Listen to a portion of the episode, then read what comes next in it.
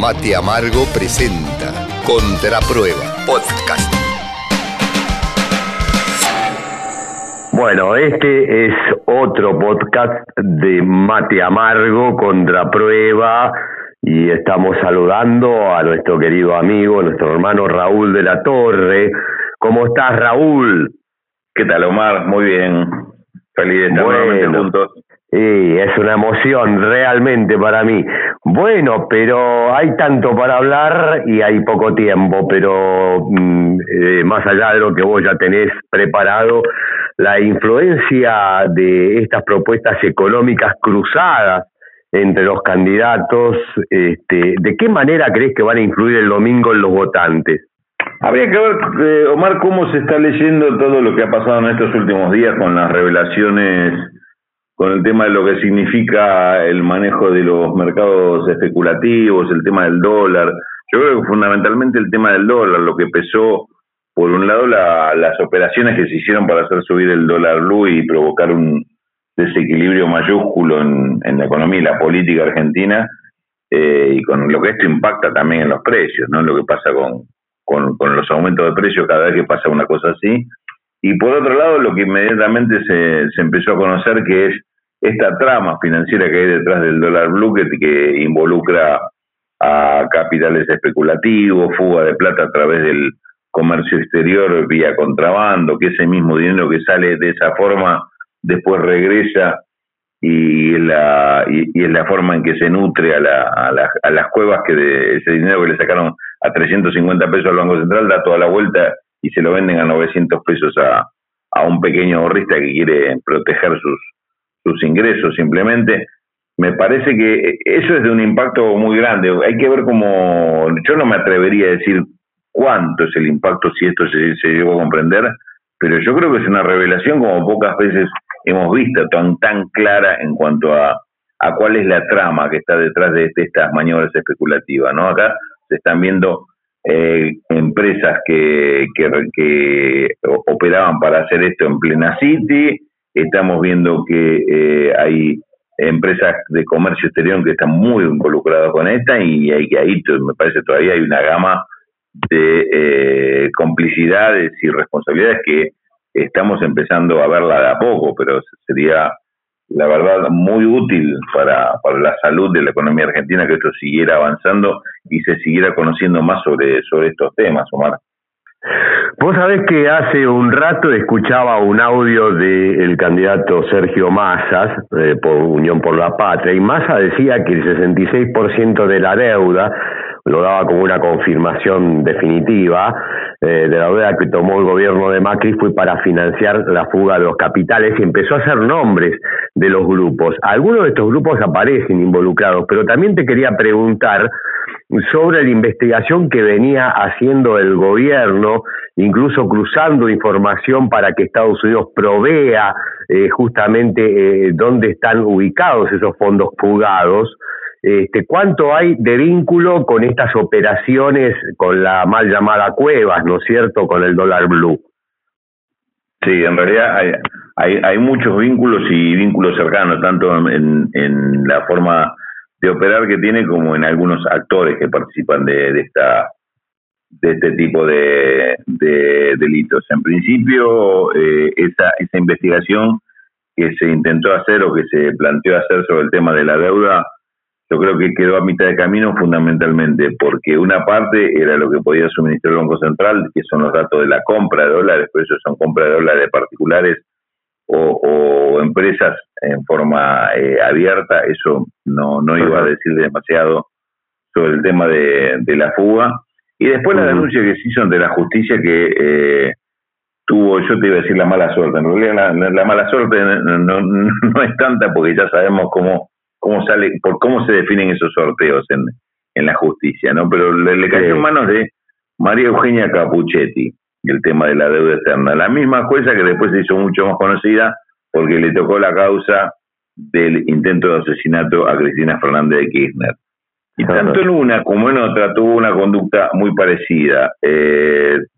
tratar de demorar lo más posible la investigación y cuando esta investigación ya tocaba algún factor de interés económico demasiado importante o demasiado vinculado al gobierno eh, anterior, al gobierno de Cambiemos, directamente se frenaba, se paralizaba. Y es lo que pasó en los dos casos, y con algunos apellidos que tuvieron que ver en los dos, casualmente, como el tema de Caputo, pero también en, el, en la denuncia original que se hizo por la deuda externa aparecían los nombres de Macri, de Sturzenegger, de Sandleris, eh, de Duhovne, es decir, a ninguno de ellos ni siquiera se lo se los convocó para que den testimonio. Así que fíjate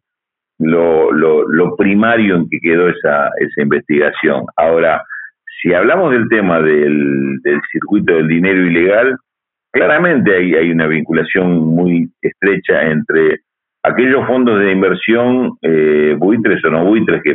eh, protagonizaron la, la fuga del, del endeudamiento, el superendeudamiento que tuvo el gobierno Macri en los primeros dos años. Y después el tema del préstamo con el fondo para pagarle a los acreedores de esa misma deuda para que tuvieran, pudieran sacar la plata del país y en dólares para cuando retiraran, eh, presentaran los documentos para ir, los documentos de la deuda para irse. Y sí, hay mucha vinculación, hay mucha vinculación porque este, este, este circuito, este, este entramado en negro que tiene la economía y sobre todo las finanzas argentinas, tiene una terminal muy clara en estos grupos de poder, grupos de poder financiero que en muchos casos también tienen vinculación con las entidades bancarias este, más importantes que operan en el país, tienen vínculos con el exterior, no solo a través de,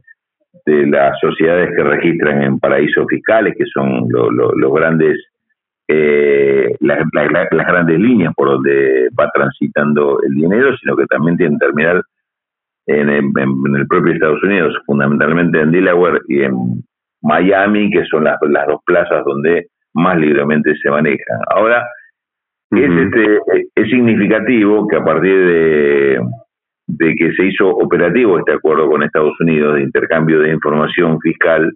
eh, se haya podido avanzar en, en este plano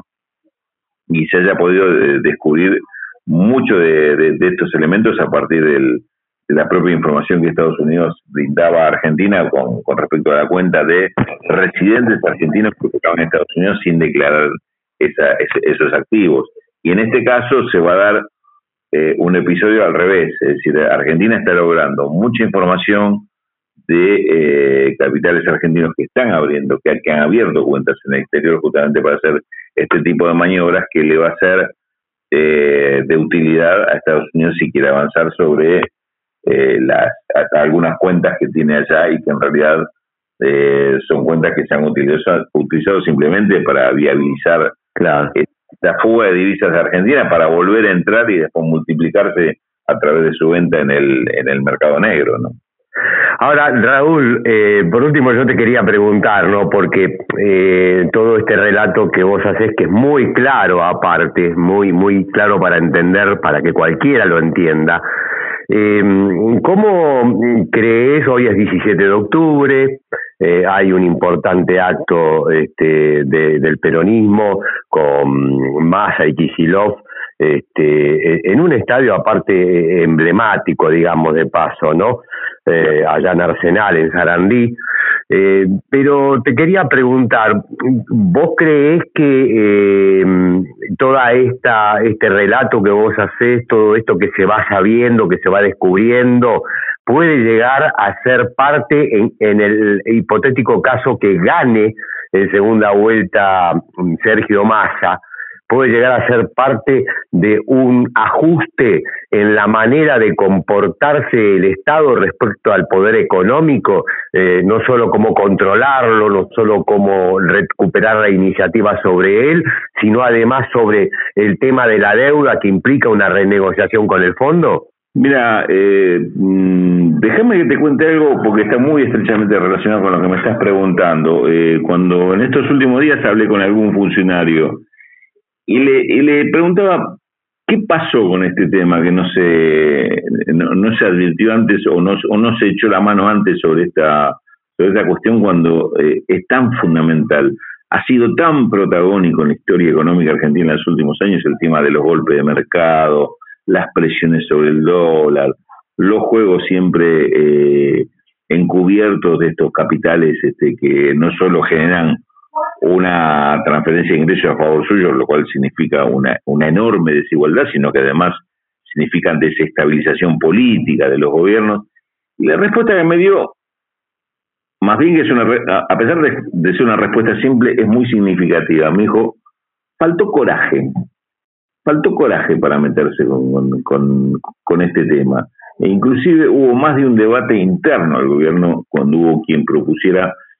eh, avanzar sobre este plano, investiguemos, denunciemos, eh, advirtamos sobre la importancia de este tema y no todos estuvieron de acuerdo. Eh, yo recordaba que, quiero hacer justicia con esto, que el primero que intentó hacer esto fue Alejandro Banoli, presidente del Banco Central, cuando era Axel Kicillof, ministro de Economía. Eh, hicieron un intento por avanzar sobre este plano, pero yo creo un poco tardío, pues fue el intento ya al final del gobierno de Cristina y no había, la verdad no había fuerza política para, para, para poder profundizar. Y en este momento se tomó la decisión un poco frente a una situación en, la cual la agresión de estos capitales era muy grande, como fue el, tema de la devaluación primero incitada por el Fondo Monetario, después este cómo siguió el tema del impulso a, la inflación y después al, dólar, digamos. Fue una, una, una sucesión de hechos de, tratar de debilitar al gobierno en la última etapa del proceso eleccionario es demasiado evidente que había una intencionalidad política. Y ahí es donde se toma la decisión y no hubo quien se opusiera a que se avanzara en la investigación. Cuando se, inicia la investigación, se llega a, la, a lo que hasta ese momento se, suponía que era la cueva de, que estaba a cargo de, este de, de, este empresario de origen croata, Ivo Roinica, lo que se encuentran ahí no es una cueva, sino una tremenda organización financiera de comercio exterior, casi un banco paralelo, en el cual se hacían grandes operaciones de, este circuito de dinero que te describí antes. Ahí es donde se encuentran con un elemento mucho más pesado que revela varias cosas a la vez del mecanismo de cómo funciona la economía y las finanzas en este país. Y yo creo que ahora sí voy a la respuesta concreta a lo que me preguntabas. Yo creo que es el gran desafío Está obligado este gobierno a seguir adelante en la investigación y no frenarse y además vos nombraste dos personas que son clave en esta etapa, dos personas que políticamente eh, van a ser eh, los grandes protagonistas de, esta etapa, como el caso de Axel Kisilov y, y, Sergio Massa, y los dos conocen muy a fondo este tema. Justamente los dos son de los de los personajes de este gobierno que mejor conocen todo este este tema, digo, en cuanto a cómo se ha conformado y la importancia política que tiene.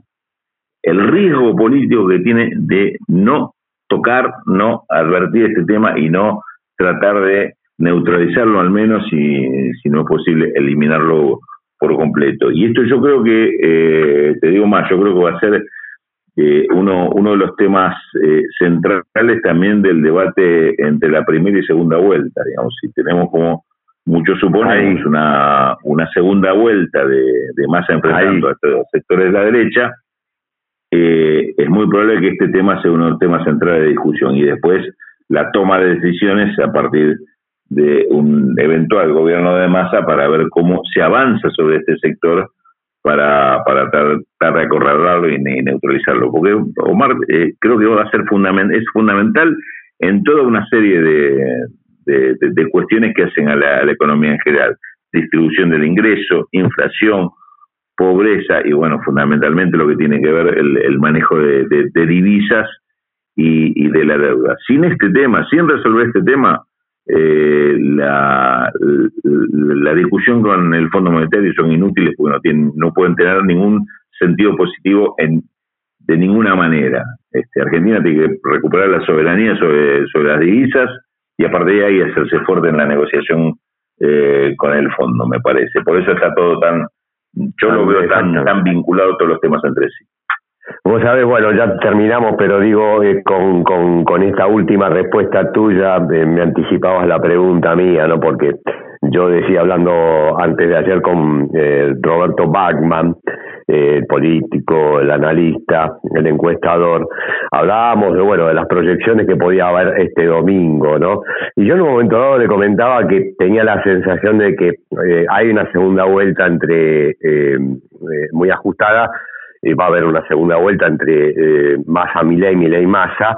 y que pensaba que el espacio de tiempo muy corto que queda hacia esa segunda vuelta no hay otra salida que este, poner todo el coraje que no se puso en esta discusión eh, neurálgica que es la económica, ¿no es cierto? Y en estos días hubo eh, ciertos, este, en ciertos aspectos hubo ciertas medidas y ciertas intenciones explícitas de parte de Massa y del gobierno eh, que en alguna forma quizás empezaron a entrar a una parte de la sociedad eh,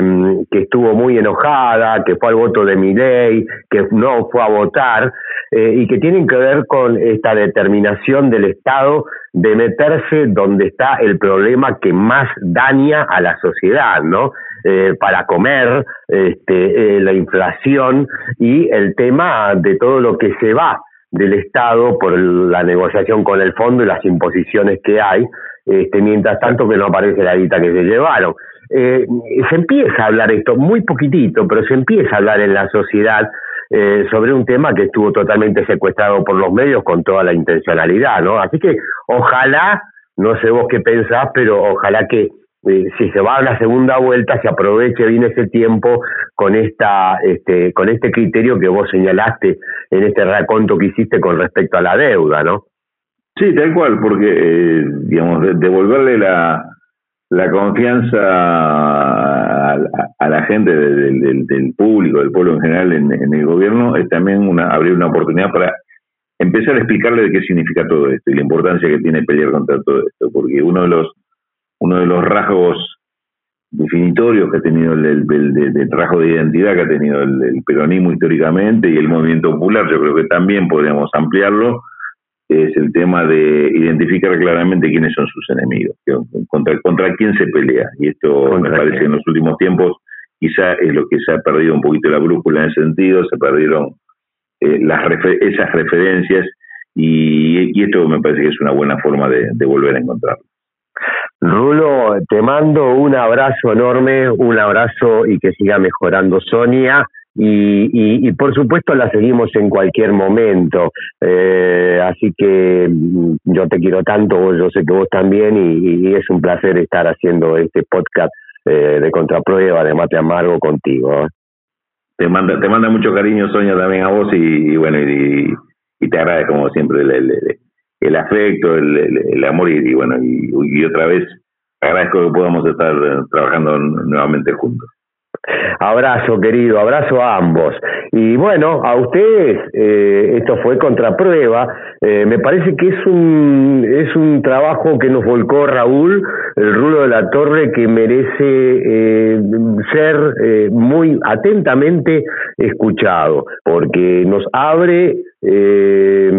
un antes y un después en este complejo movimiento que establece este, la, la puja eh, económica en la Argentina de hoy, casi, casi, casi en la puertita de la urna para este domingo. Así que la seguimos la semana que viene, ya mañana esto va a subir, va a estar subido a todas las redes, les mandamos un abrazo grande, esto ha sido Contraprueba con Rulo de la Torre. ¿Y con quién te habla? Omar López. Chao.